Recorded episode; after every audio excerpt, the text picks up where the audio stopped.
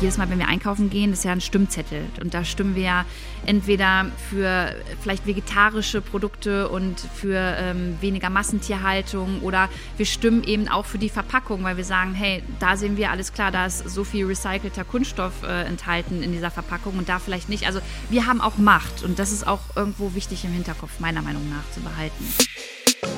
Hallo, ich bin Eva Schulz und das ist Deutschland 3000. Hier verbringe ich immer so eine gute Stunde mit Menschen aus ganz verschiedenen Bereichen, irgendwo zwischen Pop und Politik. Mein Ziel ist, diesen Leuten so zu begegnen, wie ihr sie vorher noch nie gehört habt.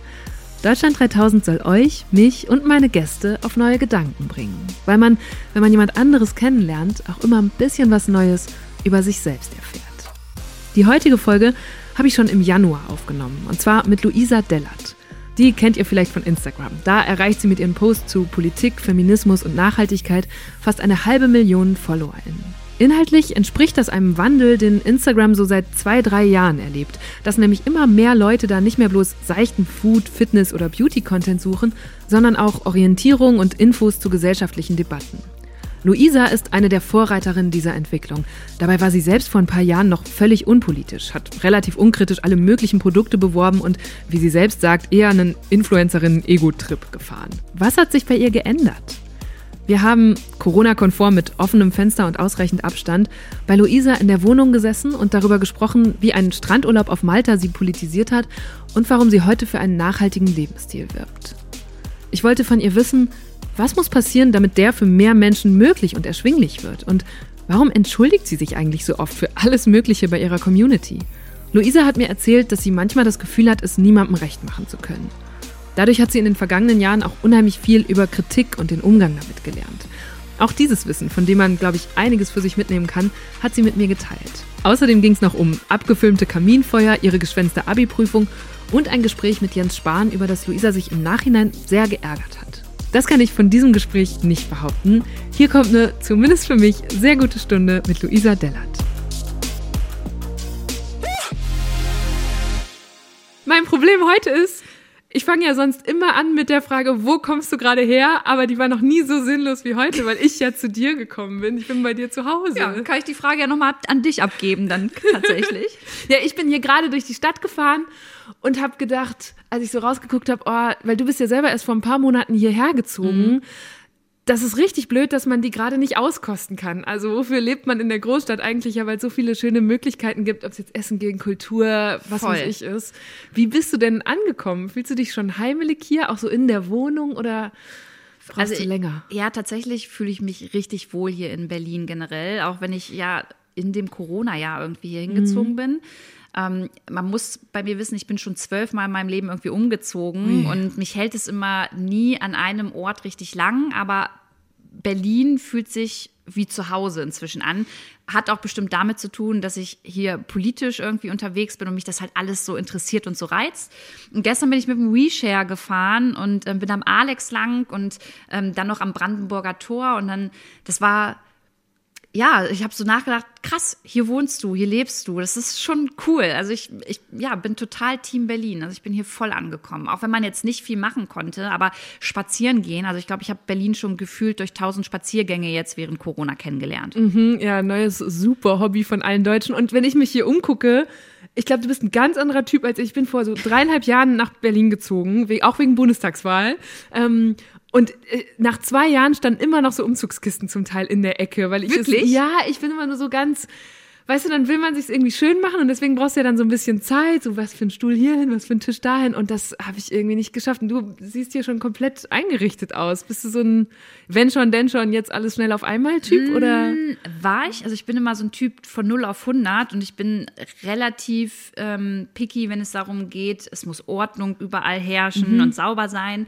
Ähm, hier in die Wohnung bin ich aber eingezogen und habe die Möbel von meiner Vormieterin übernommen, ah. ähm, weil ich komplett ohne Möbel gekommen bin und habe nach und nach geguckt, okay, tausche ich was aus, äh, habe ein paar Sachen von eBay Kleinanzeigen, habe ein paar Sachen neu gekauft. Aber ich bin ja auch schon seit, lass mich mal überlegen, seit Juni 2020 bin ich jetzt hier schon mhm. drin. Aber ja, ich brauche so dieses Gefühl, dass alles am richtigen Ort irgendwie rumsteht. Wenn du mir jetzt hier zwei Umzugskisten reinstellen würdest, die würde ich sofort ausräumen und irgendwo einsortieren oder in den Keller packen, damit ich die hier nicht sehe. ja, siehst du, bei mir war mal so, okay, es ist in der Kiste, es ist, ja. ja, ich weiß auch nicht. Die waren dann tatsächlich wie so eine anguckbare To-Do-Liste die ganze Zeit in der Ecke. ja, andererseits, so Eva, war es denn so, dass du die Sachen gebraucht hast? Weil, wenn du was in der Kiste hast, merkst du auch, was du vielleicht nicht mehr brauchst. Ja, wegwerfen, ne? Darauf kommen wir gleich noch zu sprechen. Aber eine Sache wollte ich dich auch noch fragen, das ist mir schon aufgefallen jetzt in der Vorbereitung und auch gerade wenn man hier reinkommt, sind Wale sofort so präsent. Mhm. Was, was haben die für eine Bedeutung für dich? Genau, jetzt da ist das Tattoo auf dem Arm. Oh, ähm, ja, Orcas sind mhm. tatsächlich für mich die tollsten und atemberaubendsten Tiere. Und ich hatte das Glück, dass ich mal in Norwegen an einer Expedition teilnehmen durfte für eine Woche und war eine Woche lang jeden Tag von morgens bis abends mit einem kleinen Schlauchboot ähm, auf dem Wasser und bin mit Orcas da ähm, getaucht mhm. und also in der freien Wildbahn halt. Ne? Und das war das war so schön und das war für mich der tollste Moment in meinem Leben, ähm, diese Tiere so nah erleben zu dürfen. Und es gab eine Situation, in der war ein Orca ganz, ganz nah an mir. Und es gibt ja so diesen Spruch, dass wenn man, ähm, also man sagt ja, wenn ein Wal dir in die Augen guckt oder du in die Augen eines Wales guckst, dann, dann durch dringst du quasi den ganzen Körper bis hin zum Herz. Und das hat man richtig gefühlt. Also ich habe diesen Orca gesehen und wir haben uns angeguckt und ich konnte ihm ins Auge gucken und er mir. Und das war so eine mega Romanze zwischen uns. Und jetzt bin ich halt noch mal mehr gehypt. Aber die Tiere, weiß nicht, geben mir irgendwie voll viel. Also, also das wäre jetzt mein nächster Gedanke gewesen. So, warum ausgerechnet dieses Tier? Vielleicht hat, also das heißt, es ist natürlich riesig groß. Ja, aber das sind schlaue Tiere, aber irgendwie sind die auch total ruhig und die gleiten so graziös durchs Leben und durchs Wasser und ja. ja, die, die faszinieren mich einfach. Auch, dass die, die sind ja so Homies miteinander, ne? Die sind ja nicht irgendwie so ego und alleine unterwegs, mhm. sondern die jagen in Gruppen, die, ähm, die leben in Gruppen und die sind so mega sozial, wenn man sich mal Dokus anschaut. Und ja, irgendwie hat mich das immer voll berührt. Und auch am Wochenende, wenn ich nichts zu tun habe und das kommt selten vor und einfach mal runterkommen will, haue ich mir erstmal eine Orca-Doku rein tatsächlich. Aber es gibt immer noch welche oder hast du die inzwischen schon alle Nee, geguckt? es gibt äh, nicht alle, es gibt immer mal wieder ein paar neue, aber es sind schon oft dieselben, die ich nochmal gucke. Aber ich finde es immer wieder Witzig, spannend. Ja, wie so einen ganz beruhigenden Orca-Bildschirm schon. Ja, genau. Das müsste ich nochmal machen tatsächlich. Ja, ja. Wie andere Leute haben so diesen Kamin auf ihrem riesigen Bildschirm und du hast dann so Orca unter Wasser. Hatte ich auch, den Bildschirm. Ich habe das bei Felix Lobrecht gesehen. Der hatte den einen Tag mal so ein Kaminfeuer Feuer äh, angeteasert und ich dachte so, hm, ja, ist ja eigentlich total äh, das ist intelligent, das mal auszuprobieren. Und dann lief hier den ganzen Tag auf meinem Bildschirm Kaminfeuer und dieses, dieses Knistern und es hat mich so tiefenentspannt, das war ja, mega ja, das gut. Ist wirklich gut. Meine Familie ist auch so richtig, die machen das auch immer zu Hause und die sind inzwischen so richtige ähm, so, so ähm, Fake-Feuer-Snobs, weil die sagen, nee, also das, da haben wir nicht ausprobiert, das ist vom Sound einfach nicht so gut. So, wir wollen einen anderen Sound für unser abgefilmtes Lagerfeuer. Das finde ich schon immer so richtig next level. Aber gut, ich wollte eigentlich ganz woanders hin. Als ich jetzt mich in den letzten Tagen auf dich vorbereitet habe, da habe ich äh, ganz viel rausgefunden, was ich auch noch nicht wusste. Zum Beispiel, dass du nach der Schule eine Ausbildung gemacht hast zur Kauffrau für Bürokommunikation, so nach dem Abi. Mhm. Und da habe ich mich gefragt, wie kam es denn dazu? Weil da wäre ich jetzt aus der heutigen Sicht überhaupt nicht drauf gekommen, dass das so der Anfang deines Weges war. Das geht vielen so, die, denen ich das erzähle. Äh, also man muss das mal dazu sagen, während meinem Abi hatte ich keinen Bock mehr auf mein Abi. Also ich war schon, ich komme aus einer ähm, Handwerkerfamilie. Mhm. Meine ähm, Oma und mein Onkel hatten ein Dach, eine Dachdeckerei oder haben eine Dachdeckerei, mein Papa auch. Und ich stand immer mit auf dem Dach oder habe am Wochenende mit angepackt. Und dann habe ich mein Abi gemacht und war dann irgendwie in so einer Phase, dass ich dachte, okay, ich möchte lieber Geld verdienen und anpacken und studieren möchte ich nicht. Ich möchte danach mhm. nicht noch ein paar Jahre irgendwie wieder ähm, auf einer Schulbank gefühlt sitzen, sondern ähm, ja, Geld verdienen, indem ich rausgehe. Und deswegen habe ich dann mein Abi auch nicht so ernst genommen. Ähm, bin dann auch nicht, und das wissen auch viele nicht, zu meiner mündlichen Prüfung gegangen im Abi. Ähm, ich habe vorher, kein Scherz, meine äh, Schulleiterin angerufen und habe gesagt, äh, Frau Schade, ich komme nicht. Ich wollte Ihnen nur Bescheid sagen. Ähm, ich brauche mein Abi gar nicht. Ich möchte eine Ausbildung machen und da reicht das. Warum ich das gemacht habe, kann ich dir im Nachhinein nicht sagen. Aber bin dann nicht hingegangen, habe mein Abi aber trotzdem geschafft, weil meine anderen Klausuren äh, einfach gut genug waren. Ah, das heißt, wenn du da, du hast dann irgendwie eine 6 in der mündlichen null bekommen. Punkte. Ich habe ja. null Punkte bekommen. Also es, ähm, das haben, ist ja echt ein Move. Ey, ja, oder? Was war denn das das Fach damals? Also, ja, Bio. Da hätte ich irgendwas so, ich hätte irgendwas sagen können. Aber ich ja. weiß nicht, ich hab's, ob ich es mich nicht getraut habe oder ob ich einfach keinen Bock hatte zu lernen. Aber an dem Tag, als dann die ähm, Abi-Zensuren rausgegeben wurden, war meine beste Freundin ähm, auch vor Ort und ich war halt arbeiten. Ich habe äh, mhm. gejobbt. Ich glaube, ich habe Zeitungen ähm, in der Stadt, Zeitungen-Abos irgendwie verteilt. Und dann ruft sie an und sagt so, Luisa Dellert, wo bist du? Ich sage, ja, hier arbeiten gerade. Komm sofort äh,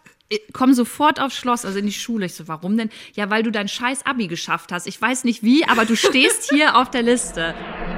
Wow. Also die meisten Leute, die ich kenne, mich selbst eingeschlossen, hätten an diesem Punkt die mündliche Prüfung und das Abi schon aus so einem Sicherheitsgefühl heraus noch mitgemacht. So, was man hat, das hat man mäßig, um sich alle Wege offen zu halten. Aber Luisa hat ihr Sicherheitsgefühl scheinbar schon damals aus ihrer eigenen Arbeit gezogen und vielleicht auch aus ihrem Aufwachsen zwischen lauter selbstständigen Familienmitgliedern. Ja, und dann habe ich mein Abi geschafft. Lange Rede, kurzer Sinn. Dann habe ich ähm, eine Ausbildung äh, zur Veranstaltungskauffrau angefangen, bin mit meinem ähm, Ausbilder aber gar nicht klar gekommen. Und dann ähm, hat mein Papa gesagt, ja, okay, pass auf, Luisa, ich mache jetzt hier neben meinem Dachdeckerbetrieb ähm, noch äh, die Sparte Photovoltaik auf und ich brauche mhm. da einfach jemanden, der im Büro ist. Willst du eine Ausbildung machen? Dann machen wir so ein Vater-Tochter-Ding. Ja, das habe ich dann gemacht. Und dann habe ich eine mhm. Ausbildung bei meinem Papa gemacht, ähm, habe das Büro geschmissen, war oft mit äh, Photovoltaikanlagen montieren, Wechselrichter einstellen, installieren und so. Ja, das, that's it. Und kamst du gut klar mit deinem Papa? Also ich kenne viele Leute auch aus meiner Heimat, wo die auch so aus Handwerkerbetrieben kommen oder wo die Eltern eine Firma haben und die sind dann aber explizit für die Ausbildung woanders hingegangen, um mal was anderes zu sehen und dann vielleicht nachher den Laden zu übernehmen schwierig. Also für mich stand schon von Anfang an äh, fest, dass ich den Laden auf jeden Fall nicht übernehmen mhm. möchte. Ähm, ich hab, hatte da auch überhaupt keine emotionale Bindung dazu. Das hat immer Vor- und Nachteile. Also mein Papa und ich, wir verstehen uns super gut, aber mein Papa, ähm, wenn der Kritik austeilt, dann kann er das nicht professionell. Also dann war mhm. das schon auf so einer Papa-Tochter-Ebene. Und dann kam es auch mal vor, dass ich geweint habe oder wir nicht miteinander geredet haben. Und im Nachhinein ähm, bereue ich es nicht, bei ihm das gemacht zu haben, aber ich würde es kein zweites Mal auf jeden Fall machen. Aber es hat auch voll Spaß gemacht, weil das war gerade so in der Zeit, wo ähm, zum Beispiel, also das Thema Photovoltaik gerade so hier in Deutschland geboomt hat so. Und dann weiß ich nicht sind irgendwie nachts noch die Photovoltaikanlagen angekommen und mussten irgendwie in die Halle gebracht werden. Und dann waren mal keine da und es gab immer irgendwelche Probleme beziehungsweise Herausforderungen. War schon eine coole Zeit aber nochmal würde ich es nicht machen wollen wie haben denn deine Mitschüler und Mitschülerinnen reagiert? Weil die meisten, die Abi machen, ja dann eigentlich so diesen Druck empfinden, oh, jetzt muss ich das auch nutzen, um zu studieren. Oder war das bei euch anders? Kann ich dir nicht ganz genau sagen, weil ich auch sagen muss, dass ich in meinem Jahrgang, also ich fand die immer alle super cool, meine MitschülerInnen.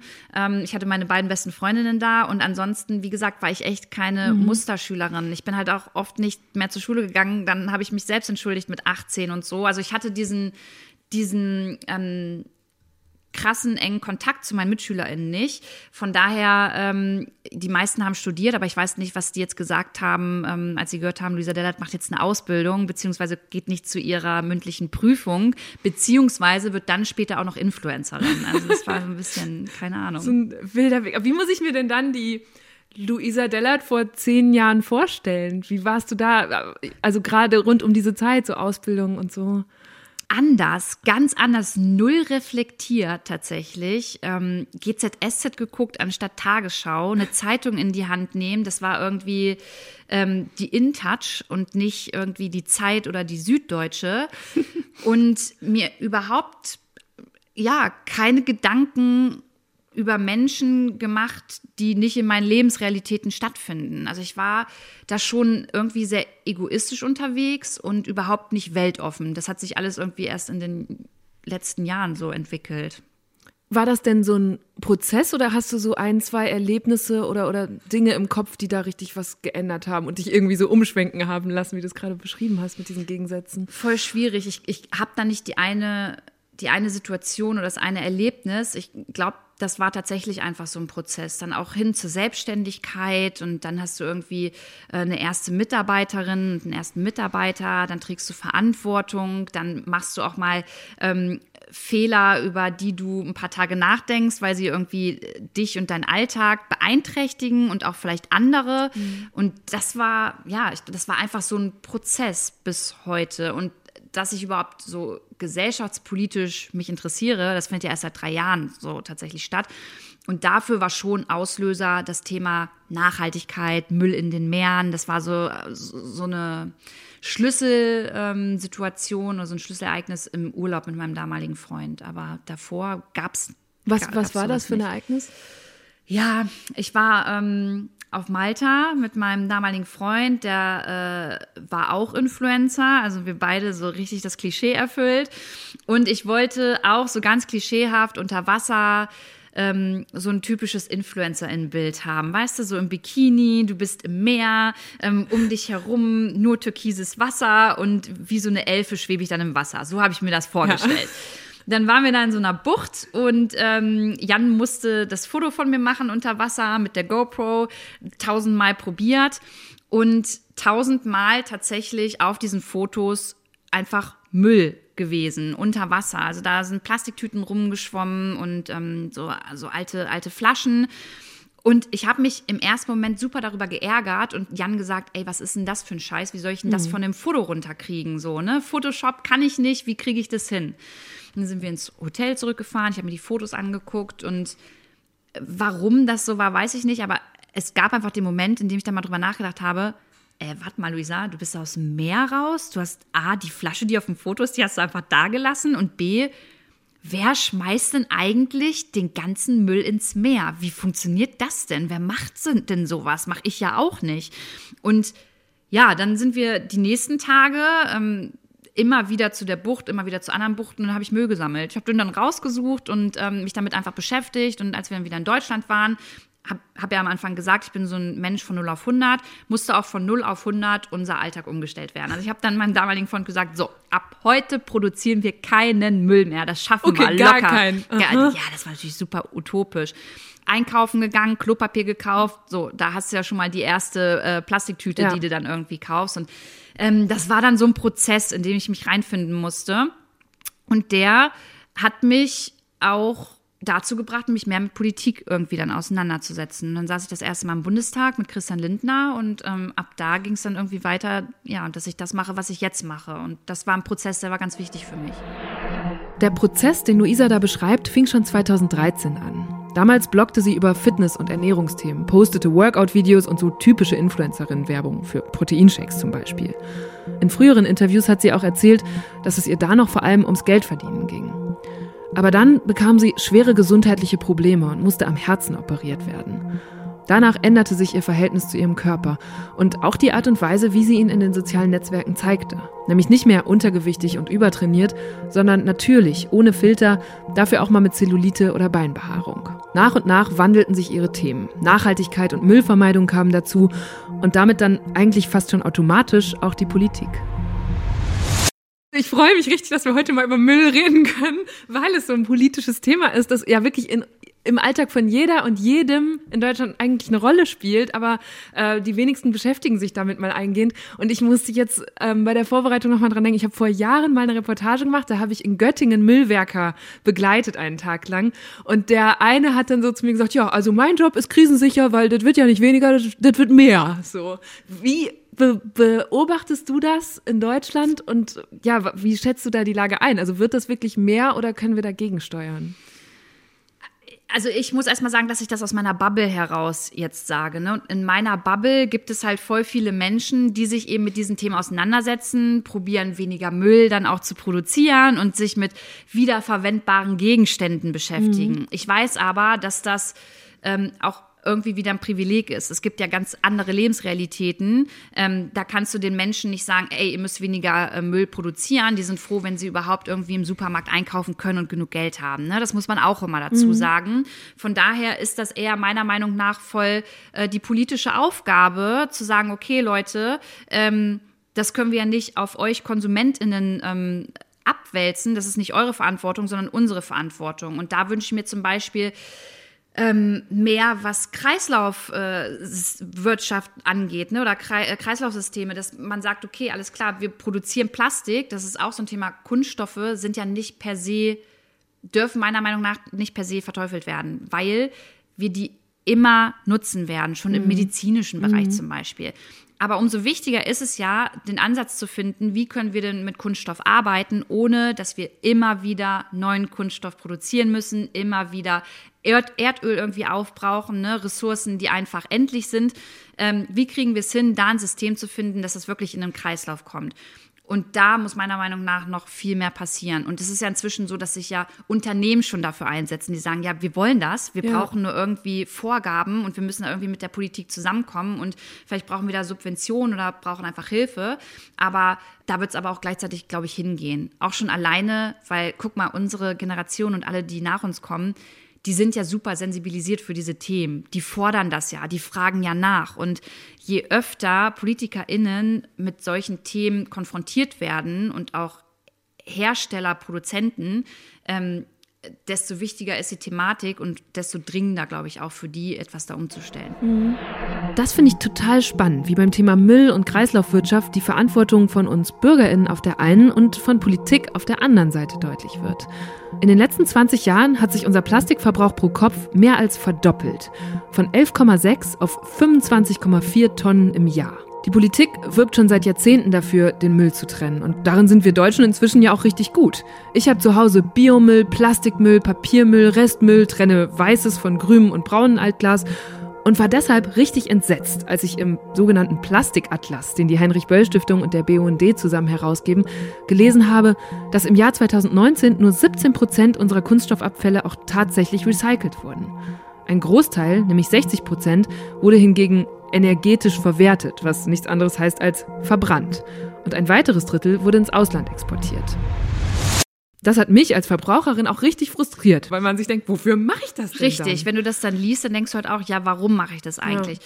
Trotzdem würde ich da auch appellieren, sich auch als Verbraucher oder Verbraucherin damit weiter auseinanderzusetzen und das gar nicht zu machen, ist ja auch keine Lösung. Mhm. Das heißt, wenn man die Möglichkeit hat und da stehen Tonnen und da kann man irgendwie ähm, dann den Müll trennen, ist ja auch irgendwie meiner Meinung nach sinnvoll, sich mit so einem Thema mal auseinanderzusetzen. Ja, das, das schadet einem ja nicht. Aber andererseits, wie du schon sagst, wenn ich als, als Bürgerin meinen Müll trenne, dann erwarte ich auch irgendwie, dass da dann auch ein Output kommt. So. Und das ist dann aber auch irgendwo nicht mehr unsere Aufgabe. Aber ähm, trotzdem tragen wir natürlich auch Verantwortung, ne? Weil wir natürlich auch, wenn jedes Mal, wenn wir einkaufen gehen, das ist ja ein Stimmzettel. Und da stimmen wir ja entweder ähm, für vielleicht vegetarische Produkte und für ähm, weniger Massentierhaltung Massentierhaltung oder wir stimmen eben auch für die Verpackung, weil wir sagen, hey, da sehen wir alles klar, da ist so viel recycelter Kunststoff äh, enthalten in dieser Verpackung und da vielleicht nicht. Also irgendwo hat schon, also wir haben auch Macht und das ist auch irgendwo wichtig im Hinterkopf, meiner Meinung nach, zu behalten.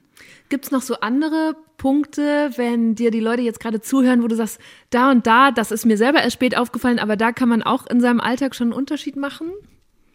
Oder das kann man so ganz leicht ändern, gerade wenn du und dein Freund dann diese Radikalkur gemacht haben? Ja, zum Beispiel, das ist auch immer so ein, so ein Thema, das ist halt nicht sexy, aber wenn es um unseren Strom geht. So, ich bin ja jetzt hier umgezogen und ähm, ich habe mich ganz lange einfach gar nicht mit dem Thema Strom beziehen, wo kommt der eigentlich her, beschäftigt. Und inzwischen ist es ja so, dass Ökostrom nicht krass teurer ist als Strom, der ähm, konventionell hergestellt wird oder aus einem Kohlekraftwerk kommt. Und das ist etwas, das tut meiner Meinung nach nicht weh, das geht schnell.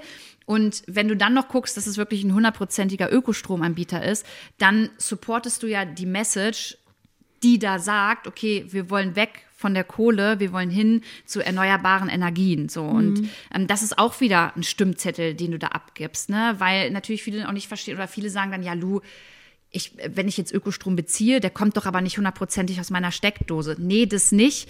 Aber äh, das fließt Die Anteile ja, verschieben genau, sich. Ne? Ja. Und das fließt ja sozusagen in eine Statistik, sage ich mal, ein, in der äh, es dann heißt, okay, aha, so viele haben dieses Jahr Ökostrom bezogen oder sind pro erneuerbare Energien. Also da geht's halt hin. Also man setzt damit ja auch wieder ein Zeichen. Das ist mhm. zum Beispiel was, bei dem ich sage, okay, das funktioniert ja easy. Ökostrom getrennt von konventionellem Strom zu liefern, ist nicht möglich. Es gibt da keine zwei verschiedenen Netze oder so. Aus unseren Steckdosen kommt also überall erstmal der gleiche, ich sag jetzt mal, gemischte Strom, der sowohl durch Windenergie als auch in einem Atomkraftwerk erzeugt worden sein kann. Aber die Anteile verschieben sich. Eine neue Studie des Fraunhofer Instituts hat ergeben, dass 2020 erstmals mehr als die Hälfte des Stroms in Deutschland aus erneuerbaren Energien gewonnen wurde. Wir können dazu beitragen, dass der Anteil noch weiter steigt, indem wir bei der Auswahl des Stromanbieters ganz genau hinschauen, wo und auf welche Art er Strom erzeugt.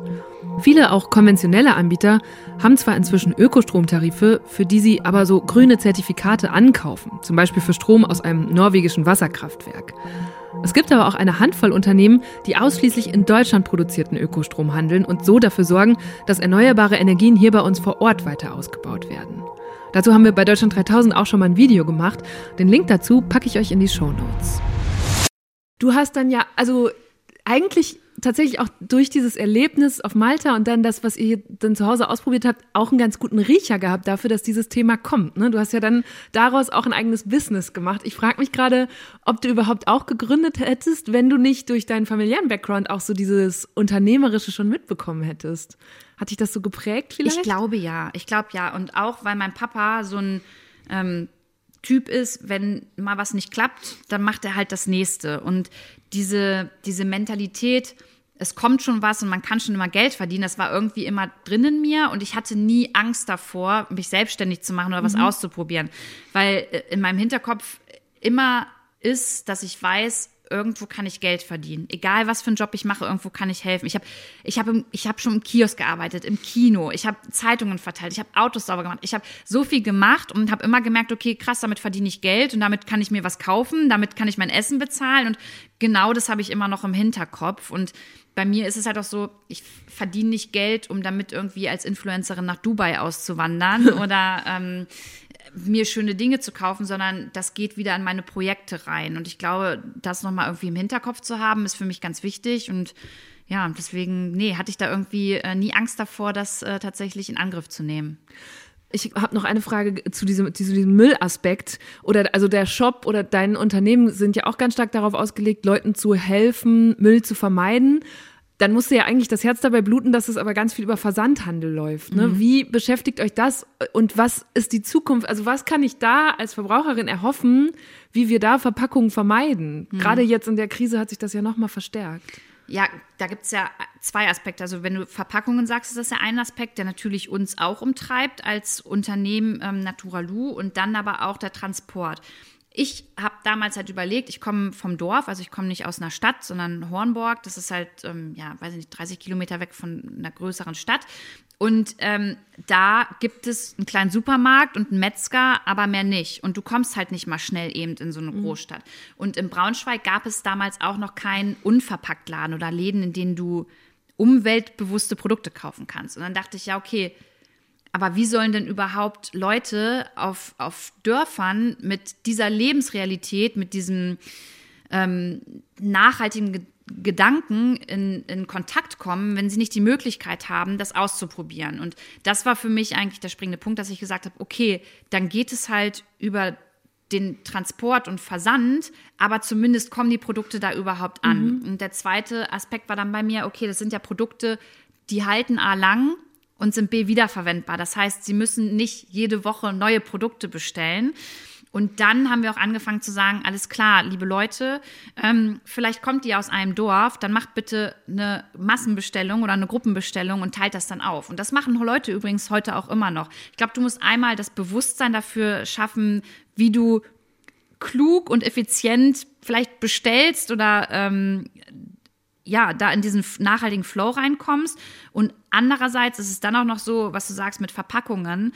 Ähm, ich will mal allen die Illusion nehmen, dass in Unverpacktläden oder bei uns alles verpackungsfrei ankommt. Das ist halt auch nicht der Fall. Ne? Da kommt auch echt noch oft was in Kunststoff verpackt an, wo wir dann natürlich auch immer die Lieferanten nochmal anrufen und fragen, okay, muss das jetzt sein? Also wir haben es zum Beispiel bei einem ähm, ähm, Produzenten geschafft, dass der seine Seifen jetzt nicht mehr in einer kleinen, dünnen ähm, Kunststofffolie einwickelt, sondern das jetzt wirklich nur in einem Pappkarton macht.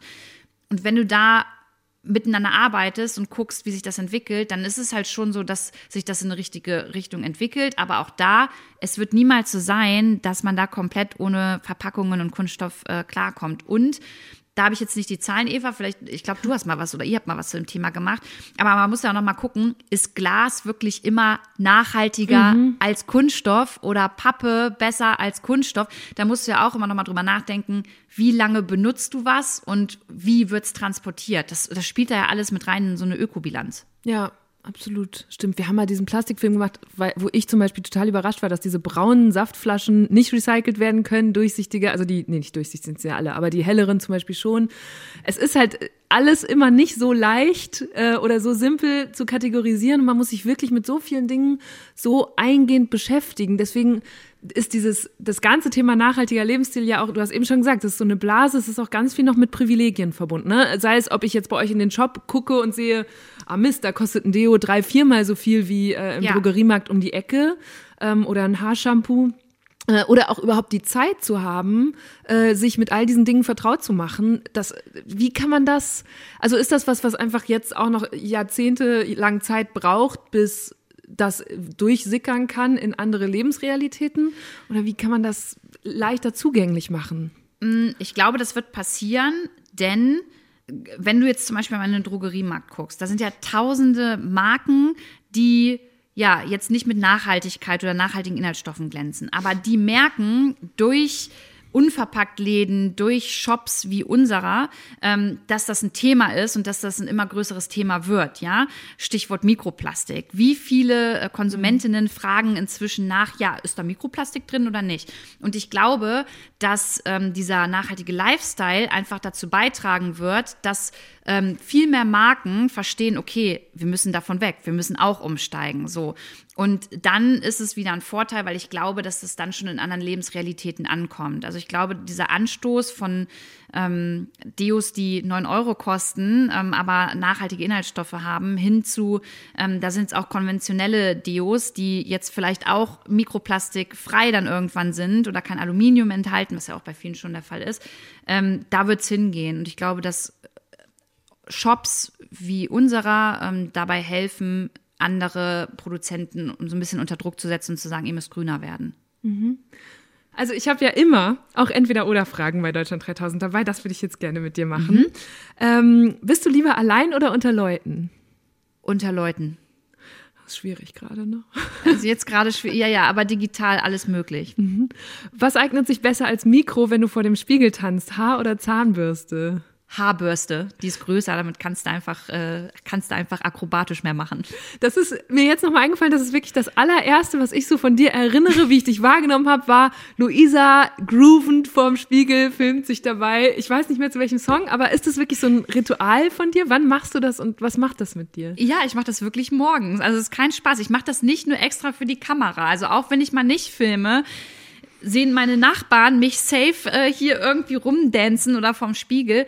Ich krieg da einfach gute Laune. Ich brauche das morgens. Ich war, ich habe auch voll gute Laune gekriegt, als du aus dem Film tatsächlich Liebe. Ja, stimmt. Ähm, welcher Song ist das denn? Das ist dieser, zu dem Hugh Grant dann als Ey. Prime Minister vom Fenster danced und genau. der macht das ja auch wirklich ja, so gut. Genau. Ja. Und diesen Flow einfach, den habe ich immer jeden Morgen drauf und damit startest du richtig gut in den Tag.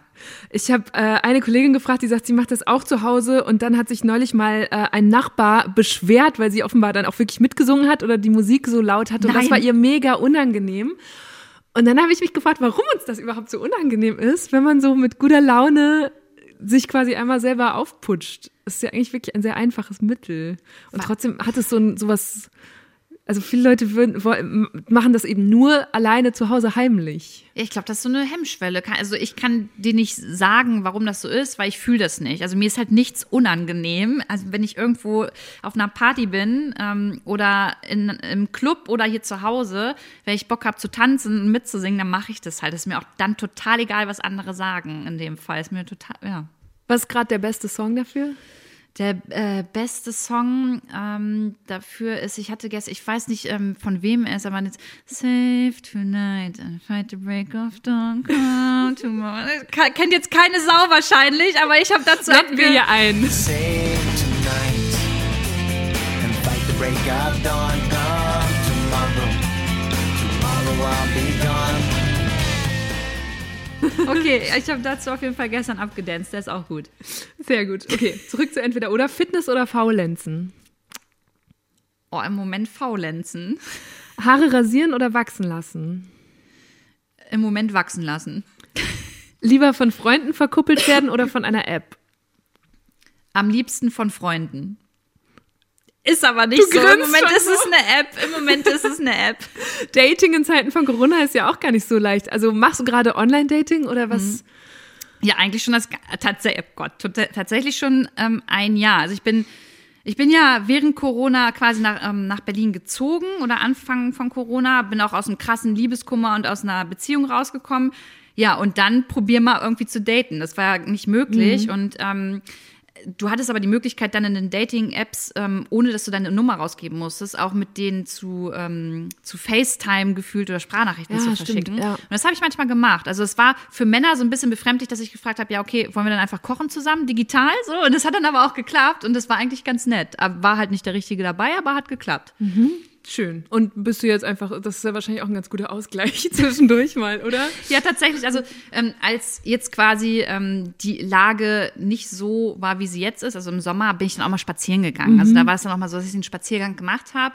Und ehrlicherweise war es total interessant, einfach mal die unterschiedlichsten Männer so irgendwie digital oder beim Spaziergang mal kennenzulernen hier in Berlin. Was ich aber sagen muss, Berlin ist krass unverbindlich. Also mhm. es ist wirklich, ähm, so, dass sich hier Menschen meiner Meinung nach nicht so richtig festlegen wollen und ähm, was auch total in Ordnung ist, immer mehr halt kommt, hey, ich bin in einer offenen Beziehung oder ja, du will nur was Unverbindliches und beides ist jetzt nichts für mich. Mhm.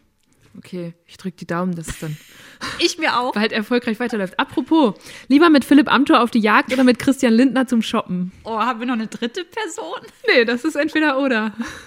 Äh, dann würde ich auf jeden Fall mit äh, Christian Lindner shoppen gehen. Ja, wo würde, wo würde es euch dann so hin verschlagen? Ich würde den mal in einen Second-Hand-Shop mit reinnehmen. ja, okay, das würde ich auch gerne sehen, wie du ihn dann da einkleidest. Mhm. Sehr gut. Äh, Insta Live oder Podcast? Insta Live. Nebenan klopft's. Sind das deine Nachbarn? Ich hoffe, das ist jetzt kein Handwerker. Naja, immerhin, also es klingt doch mal nicht so, als wären wir zu laut, weil dann würden nee, sie nicht nee, auf diese da, Weise. Beschwert sich eigentlich, das ist noch leise. Mai, das ist okay. da, da, Auch Handwerken gehört zur Corona-Zeit. Ähm, lieber nichts sagen oder einen Shitstorm riskieren? Shitstorm riskieren. Mhm. Wann hast du das letzte Mal kurz überlegt, oh, also wo man schon weiß, das gibt jetzt, das beschäftigt mich jetzt wieder eine Woche? Vor ein paar Tagen, als ich den Begriff äh, alter weißer Cis-Mann in die Runde geworfen habe, äh, in Verbindung äh, mit einer politischen Debatte. Da ging es um den CDU-Parteivorsitz. Da wusste ich schon alles klar, das geht hier gleich richtig rund. Mhm. Und dann, wie ist das? Planst du dann ein, okay, das wird mich jetzt hier Zeit kosten und äh, nerven oder, oder kannst du das wegignorieren oder wie geht es dir dann damit? Teils, teils. Also ich habe inzwischen eine Mitarbeiterin, ähm, der ich sagen kann, okay, bitte kümmer du dich ums Community Management, weil ich will das nicht lesen. Wenn das konstruktive Kritik ist, ähm, gerade auch bei, bei so einem Thema, interessiert mich natürlich, was die Leute dazu mhm. sagen und auch Menschen, die nicht meiner Meinung sind.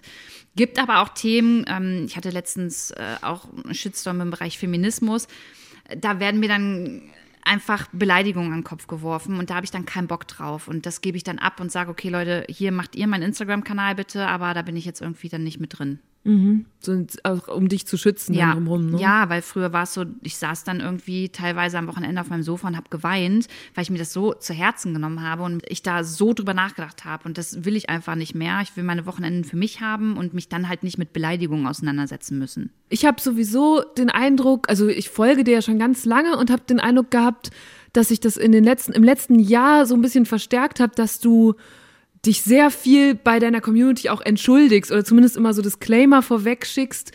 Und da würde ich mich interessieren, wie kommt es dazu? Also ist es, wirst du immer mehr kritisiert oder ähm, nimmst du dir das noch mehr zu Herzen als früher? Was, was hat sich da getan in den letzten Monaten? Auch wieder beides. Ich glaube, dass ich mir oft viele Dinge viel zu sehr zu Herzen nehme. Ich möchte auch immer, dass ganz viel, ich bin ganz harmoniebedürftig, auch im Internet. Und ähm, gleichzeitig ist es aber so, dass ich inzwischen ähm, schon immer mehr kritisiert werde. Eigentlich für alles, was ich mache. Also mhm. jeden Schritt, den du bei mir in meiner Insta-Story siehst, ähm, kann man kritisieren. So ungefragt oder auch äh, gefragt. Also manchmal frage ich ja auch, hey, was sagt ihr jetzt dazu? Ähm, aber ganz oft halt auch ungefragt. Und das führt so ein bisschen dazu, dass ich oft in diesen Rechtfertigungsmodus reinkomme. Und manchmal finde ich das auch total berechtigt, um nochmal zu erklären, hey Leute, ich habe das so und so gemeint, aber ganz oft muss ich mir auch immer sagen, okay, Luisa, du brauchst dich jetzt nicht dafür rechtfertigen. Das ist deine Meinung und andere Meinungen sind okay. Ähm, und du kannst es hier unter 400.000 Menschen, die dir zugucken, eh nicht allen recht machen. Und das ist noch so ein Lernprozess. Da habe ich noch auf jeden Fall einen weiten Weg vor mir. Ja, damit konnte ich mich auch identifizieren, dieser Moment von, also ich glaube, normalerweise, wenn wir nicht auf diesen Plattformen uns bewegen würden oder irgendwie Sachen in die Öffentlichkeit rauspusten, dann sind ja die Leute, von denen man kritisiert wird und mit deren Meinung man sich auseinandersetzt, vielleicht die Familie, Freunde, Bekannte, Arbeitskollegen, der die Chefin kann, die hat dir was zu sagen. Ähm, aber das ist vielleicht ein Kreis von, was weiß ich, 40 Leuten. Du lässt über 400.000 Leute dir was sagen. So, warum nimmt man das dann überhaupt wichtig? Ne? Das sind Leute, die theoretisch bei, an uns mal an der Straße vorbeilaufen oder beim Bäcker nebenan stehen ähm, und wo man sonst sagen würde, ja, okay, aber deine Meinung zu meinem Leben interessiert mich jetzt nicht so. Aber ich habe das Gefühl, es fällt dann ganz schwer, das zu differenzieren. Oder? Ja, total, weil es ja auch andererseits irgendwo ist es ja, ich lade ja Menschen in mein digitales Wohnzimmer ein. Ist ja so. Also ich bin ja sehr transparent und ähm, suggeriere ja auch, lasst uns gemeinsam darüber sprechen. Von daher finde ich es ja auch wichtig, ähm, dass ich natürlich diese Menschen, die mir da zuschauen, auch ernst nehme. Alles andere, also ich kann ja nicht nur meine Meinung raushauen mhm. und erwarten, nur die eine Meinung ist richtig. Ähm, aber auch in einem digitalen Wohnzimmer ist es total in Ordnung, mal zu Leuten zu sagen, alles klar, das sind meine Regeln hier auf meinem Account und ähm, wenn mir das too much wird und du da einfach nicht reinpasst, dann kannst du gerne gehen. Und wenn die nicht gehen wollen, dann muss ich auch manchmal dafür sorgen, dass sie halt aus meinem Wohnzimmer dann rausgehen, indem ich die blockiere oder halt auch auf Instagram melde, wenn sie mich beleidigen. Eben hast du schon gesagt, dass zum Beispiel dein Papa gar nicht so gut im Kritisieren war. Sicher hast du ja jetzt richtig viel übers Kritisieren gelernt, auch durch diesen neuen Job, den du da hast. Oder gibt es da was, was man Leuten mitgeben kann, die vielleicht keine InfluencerInnen sind, aber trotzdem natürlich in ihrem Alltag Kritik begegnen oder mal kritisieren müssen selber? Also ich finde erstmal, ich musste erstmal lernen, Kritik fähig zu sein. Ganz am Anfang, ähm, als ich Influencerin geworden bin, konnte ich das überhaupt nicht ab. Und auch ähm, als ich so meine ersten politischen Stories hochgeladen habe, fand ich das unmöglich, dass die Leute mich jetzt kritisiert haben. Inzwischen weiß ich, also Sprache ist ja Macht und manchmal verletzt man ja auch irgendwie unbewusst Menschen mit dem, was man sagt oder mit dem, was man tut. Und das musste ich erst für mich herausfinden, dass es total in Ordnung ist, auch mal kritisiert zu werden. Und dann sollte man nicht gleich in diese Gegenwehrhaltung gehen, sondern vielleicht das mal kurz durchatmen, kurz nochmal überlegen und vielleicht auch sich dann in die andere Person mal hineinfühlen und zu überlegen, könnte ich die jetzt wirklich verletzt haben damit? Ähm, ich habe ein Beispiel, ich wurde letztens dafür kritisiert, dass meine Beiträge, die ich auf Instagram in meiner Story hochlade oder ähm, zum Beispiel auch in meinen IGTV-Videos, dass ähm, die ohne Untertitel stattfinden. Mhm. So, und dann war meine erste Haltung, dass ich halt gleich in meiner Story gesagt habe, ja Leute, okay, kann ich verstehen, aber ich habe dafür halt auch keine Zeit und ähm, man kann ja dann auch einfach den Text darunter lesen. Und dann hat mir ähm, eine gehörlose Frau geschrieben, die meinte, Lu, mich hat deine Story total verletzt, weil ich habe das Gefühl, ähm, dass ich nicht in deine Community reinpasse, nur weil ich dich nicht verstehe, so, mhm. ne? Und dass du, dass du mich nicht wahrnimmst und nicht ernst nehmen möchtest. Und dann bin ich auch noch mal zwei Schritte zurück und habe darüber nachgedacht und dachte so, ja krass, wirklich, das, was ich jetzt suggeriert habe, ähm, kann ich nachvollziehen, dass dich das verletzt. Und jetzt achte ich da mehr drauf. Und ich glaube, das ist der richtige Weg, dass man einander zuhört und konstruktiv auch mal eine Meinung sagt oder auch seine Gefühle wiedergibt. Und ich glaube, dann ist man da auf dem richtigen Weg. Und umgekehrt, wie kritisiert man gut? Ja, das ist. Äh Wie kritisiert man gut? Ähm, auch da sollte man meiner Meinung nach darauf achten, wie man etwas ausspricht. Ich finde es aber auch gleichzeitig voll schwierig und da würde mich auch tatsächlich deine Meinung eigentlich interessieren. Ähm, ich habe ja schon gesagt, Sprache ist Macht. Ich habe nur manchmal auch auf Instagram das Gefühl, dass also wir sind ganz sensibel geworden und das ist auch gut. Mhm. Manchmal habe ich aber das Gefühl, dass wir zu sensibel sind. Und ich weiß immer nicht, wann ist dieser Punkt erreicht, zu sensibel zu sein. Gibt es das überhaupt? Auch wenn man dann so gerade im Bereich Satire ist jetzt ein anderes Thema, aber wir diskutieren ja schon sehr oft darüber, was darf man sagen, mhm. wie darf man etwas ausdrücken.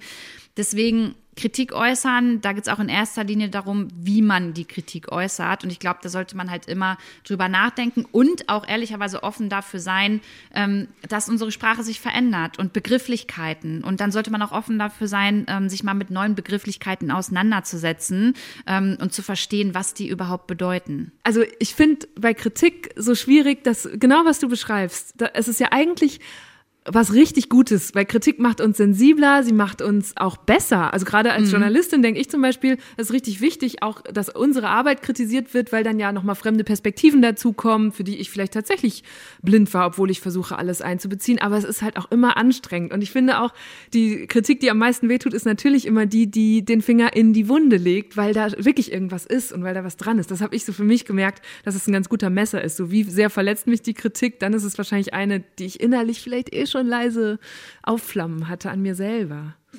Ja, würde ich einerseits unterschreiben. Andererseits, bei mir gibt es auch Menschen, die kritisieren, dass ich in meiner Instagram-Story jeden Morgen ein Intro habe oder dass ich in meine Bürste reinsinge. Und ähm, die sagen dann halt, ja, es nervt mich, finde ich nicht cool und äh, ich wünsche mir, dass du das nicht mehr machst. Und da muss ich aber sagen, ist es wirklich, also ist es halt dann noch Kritik oder ist es einfach ein eigenes Empfinden? Ja, genau. Und ja. diesem Empfinden, da, da kannst du ja nicht jeder Person gerecht werden. So. Und da erwarte ich dann ehrlicherweise auch von meinem Gegenüber, ähm, auch noch mal einen Schritt weiter zu denken und zu überlegen, ja, okay, ich empfinde das vielleicht gerade nervig, aber das ist ja Lou oder das ist ja Eva. Und letztendlich dürfen dir schon ja. ihr Leben und ihre Inhalte so gestalten, wie sie möchten. So, Wenn es dann klar. aber um richtig inhaltliche Dinge geht, wo es dann auch um gesellschaftspolitische Themen geht oder um die eigenen Werte oder um eine Haltung oder um eine Meinung, da finde ich, darf man dann schon ähm, mhm. kritisieren ja. und miteinander in so eine Debatte gehen. Ja. Aber so dieses Empfinden, das, kann, das sollte man, also das muss man unterscheiden, Kritik und das eigene Empfinden. Ja, oder auch, also ich habe mir auch gerade direkt hier so aufgeschrieben, als du das sagtest, dass du dann mit den politischen Inhalten stärker kritisiert wurdest. Das ist ja auch das Wesen von Politik, weil es eben nicht nur eine Möglichkeit oder eine richtige Variante gibt, dass man einander permanent kritisiert, um auszuverhandeln, auf welchen Kompromiss einigen wir uns denn jetzt. Während du, wenn du sagst, ich singe ja aber in meine Bürste oder ich wähle diese Farbe für meine Haare, dann ist es ja was eigenes. Du darfst diese Entscheidung treffen und hast die komplette Macht darüber. Und dann gibt es nur eine Antwort. Und das finde ich dann zum Beispiel bei der Sprache, was du eben angesprochen hast, total schwierig, weil, glaube ich, es dann, ne, du wirst dann kritisiert, ey, diesen Begriff kann man doch nicht mehr verwenden oder manch, es sind ja zum Beispiel auch oft Begriffe, wo es dann heißt, das haben doch jetzt, das ist jetzt ein rechter Begriff, rechtskonnotiert mhm. oder so und dann können wir den nicht mehr nehmen. Und das ist, da finde ich, ist es so, da weiß ich gar nicht, auf welch, was gibt's denn jetzt? Gibt es, können man noch Begriffe verschieden verwenden und wir sind wieder auf dieser Kompromissebene oder sind das zum Teil Begriffe, das N-Wort zum Beispiel ist ein Beispiel, also das möchte ich nicht in Frage stellen, sondern das ist was, wo wir uns geeinigt haben, nee. Ja. Also das verwenden wir nicht ja. mehr und da gibt es nur diese eine Antwort aus vielen guten Gründen. Aber kann man deshalb das, kann man jeden Begriff irgendwann in eine Schublade verschließen oder abschließen und sagen, da, so haben wir ihn jetzt definiert? Hm, ich glaube nicht. Ich finde das schwierig und ja. da sind wir wieder bei diesem Thema, dass ich halt Sprache verändert, unsere Gesellschaft verändert sich und entwickelt sich weiter vor allem. Und das ist ja auch gut, aber ich glaube, da werden wir auch nie alle auf einen kompletten Nenner kommen. Wie du schon sagst, das N-Wort ist für mich auch so, ne, steht außer Frage. Und auch so beim Thema Rassismus, das ist ja so, so schlimm und traurig der Hintergrund ist, letztes Jahr aber trotzdem zum Glück einfach nochmal in das Bewusstsein vieler Menschen irgendwie eingedrungen, auch wenn ich das Gefühl habe, dass es auch heute immer noch nicht angekommen ist, ähm, weil ich auf meinem Account ganz oft immer höre, ja, es gibt ja auch Rassismus äh, gegenüber weißen Menschen. Nee, Leute, mhm. gibt es halt einfach nicht. Wer bei dem Thema jetzt gerade hellhörig wird, darüber habe ich hier auch schon mal ausführlich mit der grünen Politikerin Aminata Touré gesprochen. Viele kommen dann immer mit sowas wie, ja, äh, ich war irgendwie im Ghana-Urlaub und äh, da wurden meine blonden Haare angefasst oder ich habe mal die Erfahrung gemacht, nicht Teil der Mehrheitsgesellschaft zu sein. Und natürlich kann man auch als weiße Person Vorurteile erfahren aufgrund der Hautfarbe, aber es ist kein Rassismus. Und du kannst auch Diskriminierung erfahren als weiße Person. Zum Beispiel, wenn du eine weiße Frau bist, kannst du Sexismus erfahren. Oder du bist eine weiße behinderte Frau, dann findest du auch Behindertenfeindlichkeit und so weiter. Die Liste ist lang. Ähm, aber du wirst auf jeden Fall in keiner Situation deines Lebens tatsächlich eine strukturelle Benachteiligung gehabt haben aufgrund deiner weißen Hautfarbe. Die Folge mit Aminata findet ihr, wenn ihr in der Deutschland 3000 Übersicht in eurer Podcast-App in den Juni 2020 scrollt. Beim Thema Rassismus muss man sich einfach auch einig sein. Wenn es eine Person gibt, die sagt, ey, ich fühle mich dadurch gerade ausgegrenzt oder das ist für mich diskriminierend oder hört sich rassistisch an, dann finde ich, darf man da nicht in eine Abwehrhaltung gehen, sondern dann hat man einfach die Pflicht, zumindest mal drüber nachzudenken und zu überlegen, okay, könnte das jetzt gerade wirklich rassistisch gewesen sein, was ich vielleicht unabsichtlich gesagt habe? Das, das finde ich schon wichtig. Aber so mit anderen Begriffen, Oh, voll, ja, voll schwierig. Und diese Schubladen, ich hatte ja, habe ja vorhin angedeutet, so dieser Begriff alter weißer Mann. Mhm. Das ist halt auch so ein Triggerwort, habe ich festgestellt tatsächlich, bei dem sich ganz viele Männer sofort angegriffen fühlen und ähm, sagen, ja, du steckst mich in eine Schublade. Und dann sage ich, ja, das kann ich nachvollziehen. Es ist auch eine Schublade, aber überleg mal, wie, in wie viele Schubladen ich als Frau gesteckt werde oder in wie viele Schubladen homosexuelle Menschen gesteckt werden oder ganz, ganz viele andere Menschen aus Lebensrealitäten, die einfach nicht in der breiten Masse der Gesellschaft stattfinden. Und ich finde, manchmal muss man so eine Schublade dann auch aushalten können und verstehen können, was das für Privilegien sind, die dahinter stecken. Und ich glaube, nur so kommen wir dann auch irgendwann vielleicht auf einen Nenner, wie wir mit Sprache und Begrifflichkeiten umgehen können. Hast du in der Zeit, in der du jetzt, du hast eben gesagt, so in den letzten drei Jahren, als du dich politisiert hast, dich stärker mit all diesen Themen auseinandergesetzt hast, mal überlegt, in eine Partei einzutreten? Nee, stand für mich nie zur Debatte. Ob, nee, nee, muss ich zurücknehmen, nicht nie. Also natürlich habe ich darüber nachgedacht, weil ich überlegt habe, okay, ich kann ja nicht fordern, dass sich etwas ändert und nicht gleichzeitig irgendwie in einer Partei ähm, mich nicht engagieren, weil es ändert sich ja nur was, wenn wir irgendwie auch politisch uns ähm, dann dementsprechend, ähm, na, wie sagt man? Engagieren. Danke, Ja. engagieren. Dann habe ich aber im zweiten Moment gedacht, okay, wenn ich mit meiner Reichweite jetzt in eine ähm, Partei gehe oder einer Partei beitrete, dann wird es ganz viele Menschen geben, die mir folgen, die sich noch nicht mit Politik auskennen, die mir einfach vertrauen und dann sagen, ach, Lou ist in Partei XY, ja cool, dann muss ich aber gar nicht mehr darüber nachdenken, wen ich vielleicht bei der nächsten ähm, Bundestagswahl wähle, weil wird dann schon die äh, Partei von Lou sein. Und das will ich eben nicht. Also ich möchte nicht ähm, damit so beeinflussen. Ich möchte, dass die Leute sich auch, genauso wie ich es tue, mit den Parteien, mit den Themen einfach auseinandersetzen. Und deswegen würde ich nicht in eine Partei äh, gehen wollen momentan.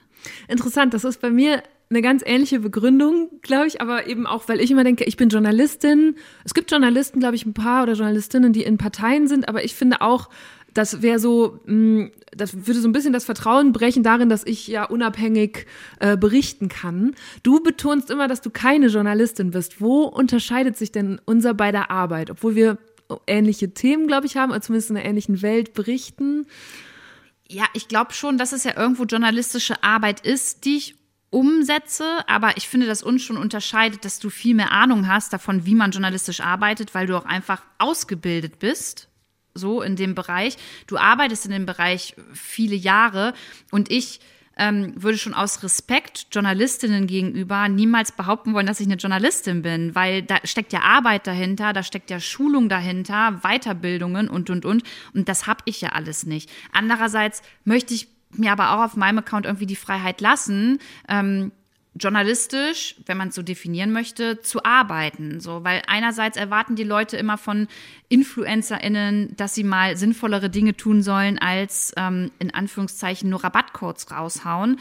Und wenn ich das dann mache und ähm, mich probiere, da irgendwie politisch zu engagieren, dann ist es aber auch ganz oft noch falsch. Also das ist super schwierig und mich würde eher aus deiner Sicht interessieren, wie sollen denn nun InfluencerInnen genau mit solchen journalistischen Inhalten umgehen? Und ab wann ist man denn dann Journalist oder Journalistin und ab wann bleibe ich Influencerin?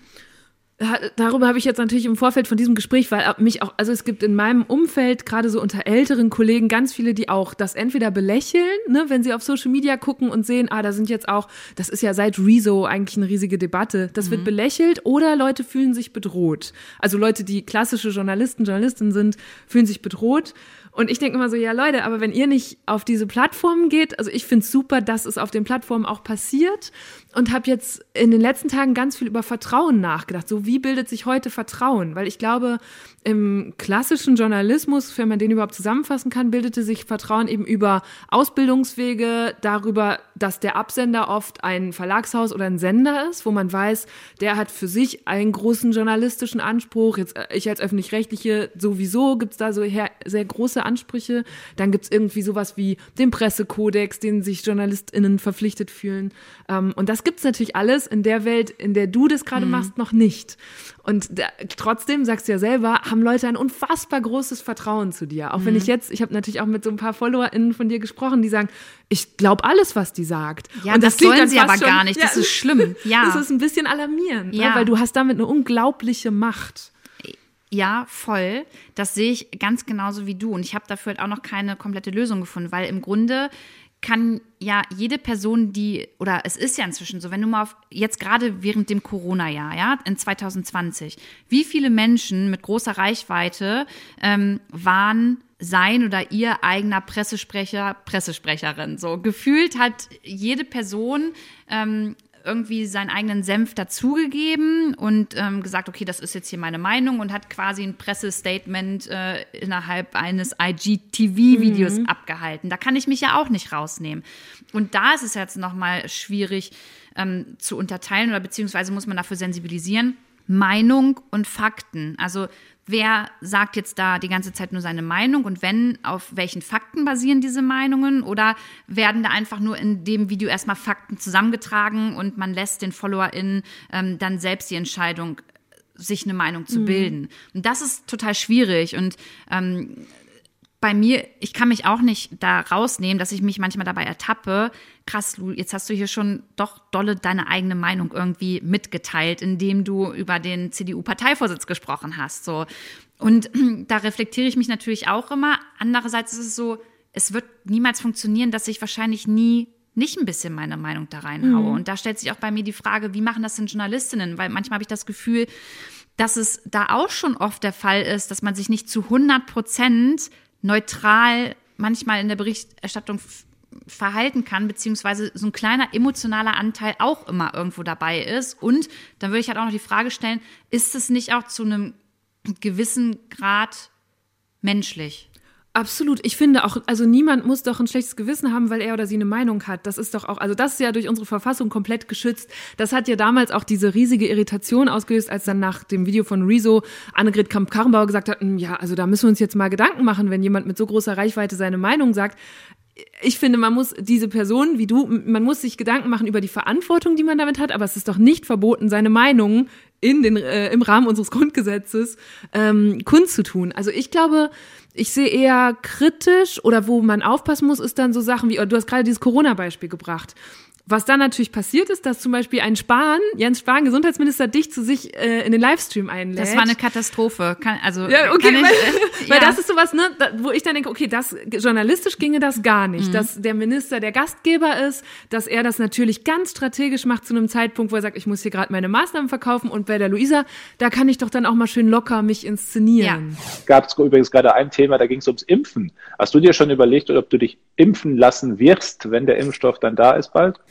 Ja, ja, bin ich zu 100 Prozent bei dir und ähm, nach jedem Gespräch mit einem Politiker oder einer Politikerin gibt's bei mir auch immer, also es ist nicht so, dass ich komplett alleine arbeite. Ich habe schon ähm, auch inzwischen einfach ein paar Freunde, so im, mit journalistischem Background oder ähm, auch Journalistinnen, ähm, die mir danach Feedbacks geben. Und das ist für mich mhm. ganz wichtig, weil genau das, was du sagst, das Erste, was ich nach diesem ähm, Spahn-Interview in meinem Kopf hatte, da haben Leute reingeschrieben, danke Luisa, jetzt finde ich Jens Spahn auch total sympathisch.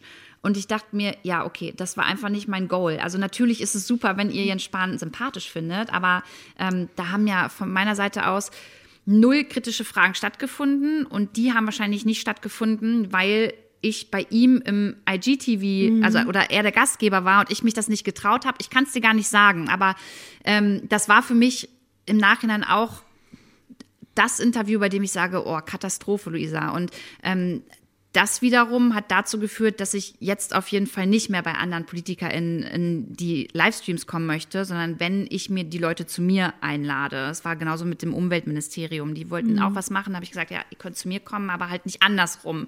Ähm, und das ist auf jeden Fall ein Punkt, den kann, muss man kritisieren. Und jetzt ist halt die Frage, was macht man daraus? So, ich würde mir dann wünschen, dass Journalistinnen dann auf mich zukommen und sagen, Mensch, Lu, das war nicht so cool und darf ich dir mal einen Tipp geben? Weil ich glaube, es ist besser, mehr in Zukunft zusammenzuarbeiten, anstatt gegeneinander zu mhm. arbeiten. Ja. Ja, ich glaube, also du kannst jetzt auch nicht sagen, ich warte mal, bis äh, Journalisten dann kommen und ja. mir sagen, wie ich es besser machen soll.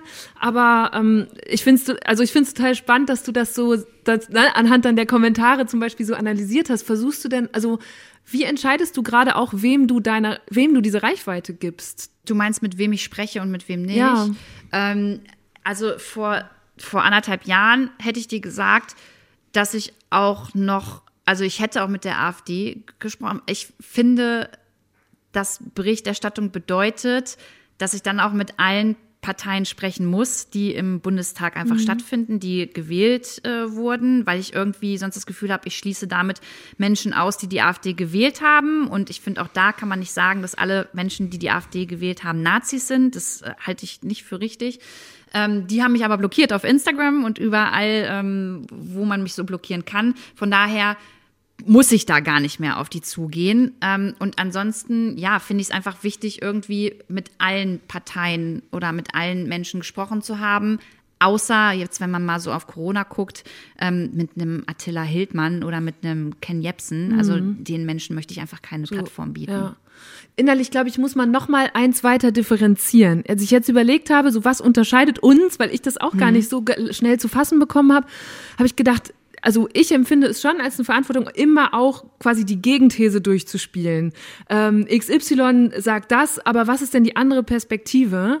Und da habe ich gedacht, könnte der Unterschied sein, dass du halt aus einer, du hast klare Themen, auch mit Nachhaltigkeit, Klima ist ein großer Punkt und dadurch ja auch eine Wertewelt, die mit rund um den Ed Luisa Dellert Account quasi so aufgeht und der, die man ja auch abonniert. Ne? Wenn ich als Followerin denke ich mir wahrscheinlich, das sind Themen, die möchte ich auch in meinem Leben stärken oder die sollen da stattfinden. Also gehe ich bei Luisa rein und kriege dann im Podcast zum Beispiel äh, Klimapolitik, welche Parteien sind wählbar, aber es wird dann halt besprochen mit einem, der sich selber einen Umweltlobbyisten nennt oder Naturschutzlobbyisten.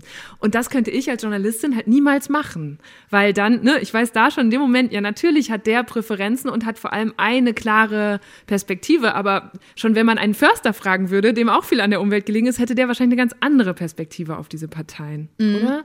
Ja, ich weiß voll, was du meinst.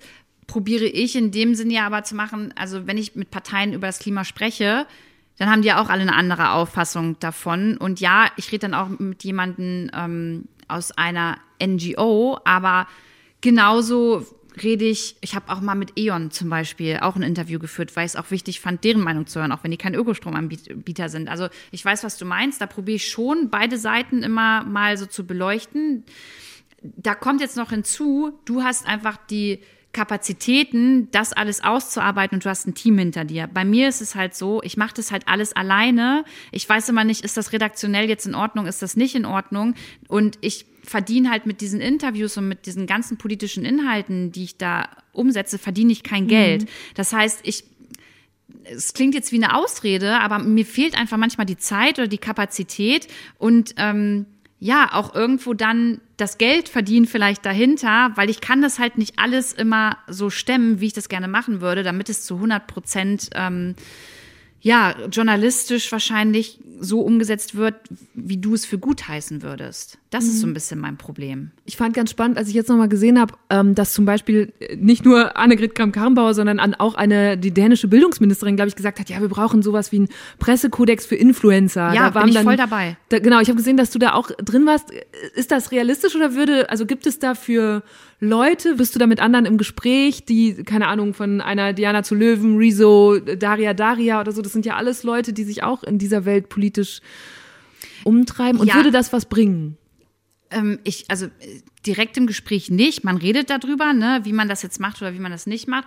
Und äh, es wäre auf jeden Fall ja schon mal ein Statement. Also da würde es dann einfach ein Regelwerk ja schon mal geben. Ne? Mhm. Und ähm, ich glaube, das würde jetzt nicht komplett die ganze Influencer-Szene sofort ähm, verändern, aber es wäre ja ein Anfang. Und dieser Anfang fehlt ja im Moment. Und man ist da so in der Schwebe und man weiß nicht, macht man das richtig, macht man das nicht richtig. Ähm, in den Medien, weiß ich nicht, wenn ich im Spiegel hatte ich ein, äh, hatte ich hatte ich einen Artikel über mich, Bikini und Bundestag. Also da wirst du halt auch noch mal ja, anders, anders eingeordnet. Ne? Ja, genau mhm. so. Und ich glaube, durch so ein Regelwerk würde man da vielleicht dann auch von wegkommen und könnte sich daran auf jeden Fall so ein bisschen langhangeln. Und das wäre wichtig. Das würde ich mir auf jeden Fall wünschen. Ähm, und dem einher, also das, was du gesagt hast, ich erwarte jetzt natürlich nicht, dass Journalistinnen einfach so auf mich zukommen. Das war vielleicht auch ein bisschen falsch ausgedrückt. Ich fände es eher schön, wenn man sich miteinander austauschen würde. Ich gucke zum Beispiel, dass ich auch besonders Frauen, ähm, mhm. weibliche Journalistinnen oft mal in meinen Insta-Lives habe als Expertin, damit sie vielleicht noch mal einen Parteitag einordnen können oder äh, ein Interview mit Söder. Also ich probiere dann schon auf die Journalistenseite zuzugehen und zu sagen, hey, ihr seid die Experten und ich würde euch gerne die Stimme geben, weil ich habe die Reichweite und dann kann ich auch nur davon profitieren und lernen. Und ich glaube, so würde ich das ersehen. Ähm, dann, deine Follower und oder FollowerInnen kommen ja auch ganz oft zu dir und sagen, oh Lu, kannst du nicht bitte was zu dem Thema machen? Erzählst du dann auch oft in der Story, ihr habt euch das und das gewünscht. Wie sehr setzt dich das unter Druck?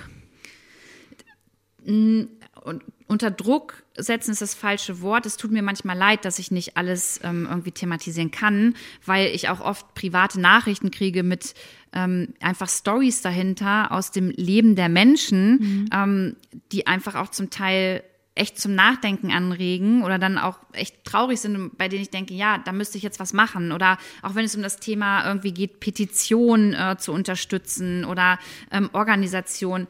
Ich probiere immer schon ganz viel zu unterstützen. Andererseits kann ich es halt auch nicht leisten, dass den ganzen Tag mein Account nur daraus besteht, halt Petitionen und Organisationen zu teilen.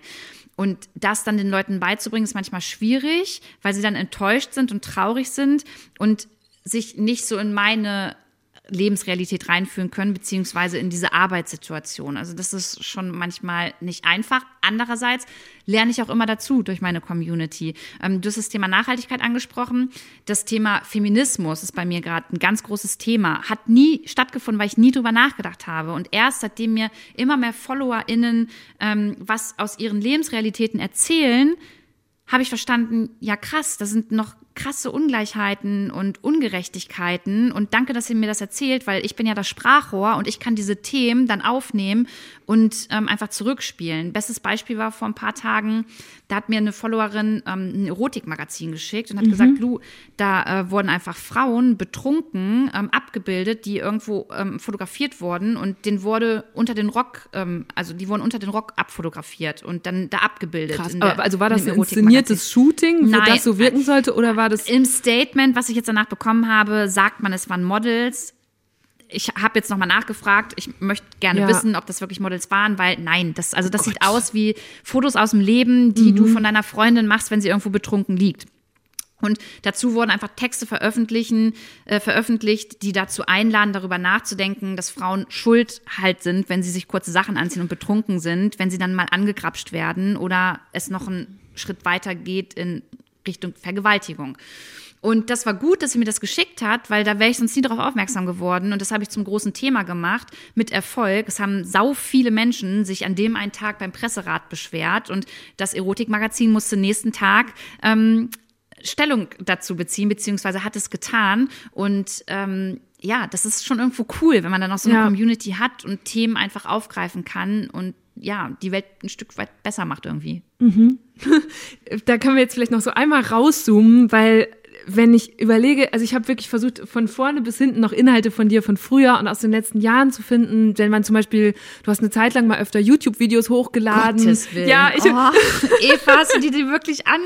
Oh, ja, ich habe dann mal geguckt, was waren denn so die erfolgreichsten und dann kommen so Sachen wie ähm, äh, Selbstbefriedigung ist das No-Go oder Hilfe, ich habe keine Lust auf Sex. Aber darauf will ich jetzt gar nicht zu sprechen kommen, sondern was mir aufgefallen ist, ist, dass offenbar es immer schon ein starkes Sendungsbedürfnis bei dir gibt, aber nicht in Kombination zwingend auch mit einer Selbstinszenierung, sondern immer mit irgendwie Leute mitnehmen wollen, Leuten helfen wollen. Wo kommt diese Kombi her? Ja, das ist eine gute Frage. Das, ja, ich weiß es nicht. Das ist, ist eine gute, das kann ich dir nicht beantworten. Ich glaube, das hatte ich schon, vielleicht hatte ich das schon, nee, immer drin hatte ich das, glaube ich, auch nicht, weil ich früher einfach so ein bisschen Ego war. Ich kann dir nicht sagen, woher das kommt. Weiß ich nicht. Da habe ich keine Antwort drauf. Ich, nee, habe ich keine Antwort, weiß ich nicht. Ha- Hast du, hast du vielleicht äh, eine Annahme, woher das kommen kann? Ich habe mich gefragt, ob es dann, weil du, also ob das, was ich nicht gefunden habe, sind Inhalte aus der frühen Fitness-Influencerinnenzeit, ob das vielleicht dann mit der Krankheit einherging, dass du da irgendwie, dass dir mal geholfen wurde oder was auch immer. Aber das war natürlich jetzt mein, mein küchenpsychologischer Ansatz, Ja, wollte ich gerade sagen. dann das weitergeben ja, wolltest. könnt- aber könnten wir jetzt hier psychologisch genau, einmal aufarbeiten. habe ich jetzt gefragt. Ähm, ja, also nach meiner, also sagen wir mal so, meine Herz-OP war damals schon ähm, ausschlaggebend dafür, dass ich generell meinen Blick auf mein Leben erstmal verändert habe. Ne? Also und ich glaube, das ist ja der erste Schritt, um dann auch sagen zu können, okay, jetzt kann ich mich auch anderen Menschen und anderen Lebensrealitäten öffnen. Und ich hatte danach halt einfach verstanden, ähm, dass Oberflächlichkeiten einfach so unwichtig sind, wenn man da halt irgendwie am Herzen operiert wird und da auch halb abnippeln kann. So. Und das trage ich halt heute noch irgendwie in mir und vielleicht, ja, wie du sagst, hat, keine Ahnung, ist es dann so ein bisschen darüber geschwappt, dass ich da irgendwie auch anderen helfen will. Beziehungsweise bin ich immer sau empathisch und kann mich halt immer voll in Situationen von anderen Menschen hineinfühlen. Ähm, ja, und denke mir dann, reden hilft halt, wenn man auch zeigt, hey, da gibt es noch mehr Menschen, denen es so geht wie dir, du bist damit nicht allein. Also ich finde, letztes Jahr hat uns ja gezeigt, manchmal kann von gefühlt heute auf morgen die Welt eh Kopf stehen und Sachen, die wir immer für selbstverständlich genommen haben, sind auf einmal weg. Deswegen einmal das Gedankenspiel, was wäre, wenn von heute auf morgen es die sozialen Netzwerke nicht mehr gäbe? Was würde Luisa Dellert dann machen? Oh, auch das ist voll schwer, Eva, weil aktivistisch zu arbeiten bedeutet ja auch heute im Internet stattfinden, mhm. so, ne? Stell dir mal vor, es gibt keine sozialen Medien mehr. Gut, dann könntest du dich noch über WhatsApp, nee, what, na gut, nehmen wir mal auch WhatsApp, nehmen wir mal einfach mal ja. diese ganze digitale Welt weg wie willst du dich heute noch dann irgendwie vernetzen, um auf eine Demo zu gehen? So früh, also früher hast du es ja auch hingekriegt, aber das wäre erstmal wieder eine krasse Umstellung, ja. ähm, mit der du kreativ werden musst, äh, nochmal so einen Rückgang machst, um zu überlegen, ja, wie kriege ich denn heute alle vors Brandenburger Tor? Stell dir mal für Fridays for Future vor, es mhm. würde nicht das Internet geben. Also wahrscheinlich würde ich dann jetzt erstmal echt ein paar Wochen daran sitzen, Konzepte äh, mir zu überlegen, auf ein Blatt Papier, äh, wie ich das umsetze, damit ich meine aktivistische Arbeit weitermachen kann und die Leute dann erreiche. Weiß nicht, per Post oder so? Keine Ahnung. Okay, gut, dann ähm, ja, darüber denke ich jetzt auch noch ein bisschen nach, aber diesen Podcast hauen wir auf jeden Fall noch raus über Social Media. Gibt übrigens kur kurz mal für alle äh, nachhaltiger Lifehack, wenn man mhm. über Post reden und Briefe. Es ist, gibt jetzt die Möglichkeit, dass man ähm, Briefe verschickt und keine Briefmarken mehr kaufen muss. Man kann ah, ja, jetzt mit diesen Codes, ne? Ja, ich, ich bin äh, nein. Also da, da hört es bei mir nämlich auf. Wirklich? Ich liebe Briefmarken. Ich finde so, ah, es ist immer so, da, da, also äh, du kannst da so Geschichten drauf erzählen, historische Ereignisse, schöne Landschaften. Ich habe ja. da mal richtig 70 Jahre Frauenwahlrecht, gab es eine super Briefmarke. Okay, gehe ich mit d'accord. Ich frage mich halt, wer hebt sich die Briefmarke außer dir dann auf, wenn du sie verschickst? Und B, liebst du die Briefmarken auch noch, wenn du sie nicht zu Hause hast und eine Dreiviertelstunde bei der Post anstehen musst, ja. um sie zu holen? Ja, du hast ja recht. Aber ich finde also ich habe einfach, das ist ein kleiner Spleen von mir, ich habe immer richtig Freude daran, äh, dann auch beim Postamt zu fragen, so was gibt's denn gerade? Und dann okay. schöne Ausdruck, ich möchte nicht die Blumen, was haben sie denn stattdessen da? Aber ich gucke da auch bei meiner Post drauf. Ich hast du Briefmarken gesammelt? Nee, nie. Ich finde einfach jetzt gerade habe ich immer Spaß dran zu gucken. Mein Urgroßopa hat Briefmarken gesammelt und ich muss dann immer mit so einer, es gab immer, die, du hast es immer mit so einer Pinzette ja, klar, dann hinter diese Folie. Und dann, genau, und dann habe ich das immer mit ihm sortiert ja. und dann hatten wir immer so eine Kiste. Das, äh, das war schon cool, die Motive zu sehen. Ja, siehst du, und das bleibt dann, das käme dann wahrscheinlich wieder, wenn das ganze Social Internet weg ist. Aber davon, also da wollte ich jetzt eigentlich gar nicht hin. Also wir schicken euch diese gute Stunde ähm, ohne Briefmarke, aber mit viel Liebe in das Internet raus. Luisa, vielen Dank. Das war eine sehr schöne gute Stunde. Ja, danke Eva, hat mich voll gefreut. Das war eine gute Stunde mit Luisa Dellert. Ich hatte mit ihr unbedingt darüber sprechen wollen, wie sie mit Kritik umgeht, weil ich glaube, dass wir ja alle dieses Gefühl kennen, wenn jemand uns kritisiert, dass man dann fast reflexhaft in so eine Abwehrhaltung kommt, vielleicht Ausreden sucht oder am liebsten einfach abhauen würde. Luisa hingegen scheint diese Reflexe nicht mehr zu haben. Ich bin ehrlich beeindruckt davon, wie transparent sie mit ihren eigenen Fehlern und Lernprozessen umgeht, sich entschuldigt, korrigiert und immer wieder erklärt. Ich glaube, dass sie allein mit dieser Art des Umgangs, ganz unabhängig vom jeweiligen Thema, auch schon wieder influenzt. Weil sie nämlich ein Vorbild für eine gesunde Fehlerkultur ist und zeigt, dass man natürlich mal daneben liegen und Fehler machen kann, solange man sie reflektiert und sich mit konstruktiver Kritik auseinandersetzt. Am Ende ist das wahrscheinlich auch mit ein Grund dafür, dass ihr so viele Menschen vertrauen, obwohl sie, wie sie ja selbst gesagt hat, nicht die Ausbildung oder Ressourcen hat, mit der wir Journalistinnen und Journalisten arbeiten. Ich bin jedenfalls ziemlich sicher, dass sich unsere Wege online und offline noch ein paar Mal kreuzen werden, gerade dieses Jahr, wo ja mehrere Landtags- und die große Bundestagswahl anstehen. Falls ihr euch dafür auch mal so langsam warm laufen wollt, dann findet ihr mich, Eva Schulz und Deutschland 3000 auch auf Instagram und Facebook. Da versorgen wir euch mit aktuellen Infos und Videos und diskutieren über alles, was in Deutschland politisch so abgeht. Und hier an dieser Stelle hören wir uns in zwei Wochen wieder. Also bis dahin, macht's gut. Deutschland 3000 ist ein Podcast von 1Live, Bremen Next, Das Ding, Fritz vom RBB, MDR Sputnik, Enjoy, Puls, UFM, Unser Ding und Funk.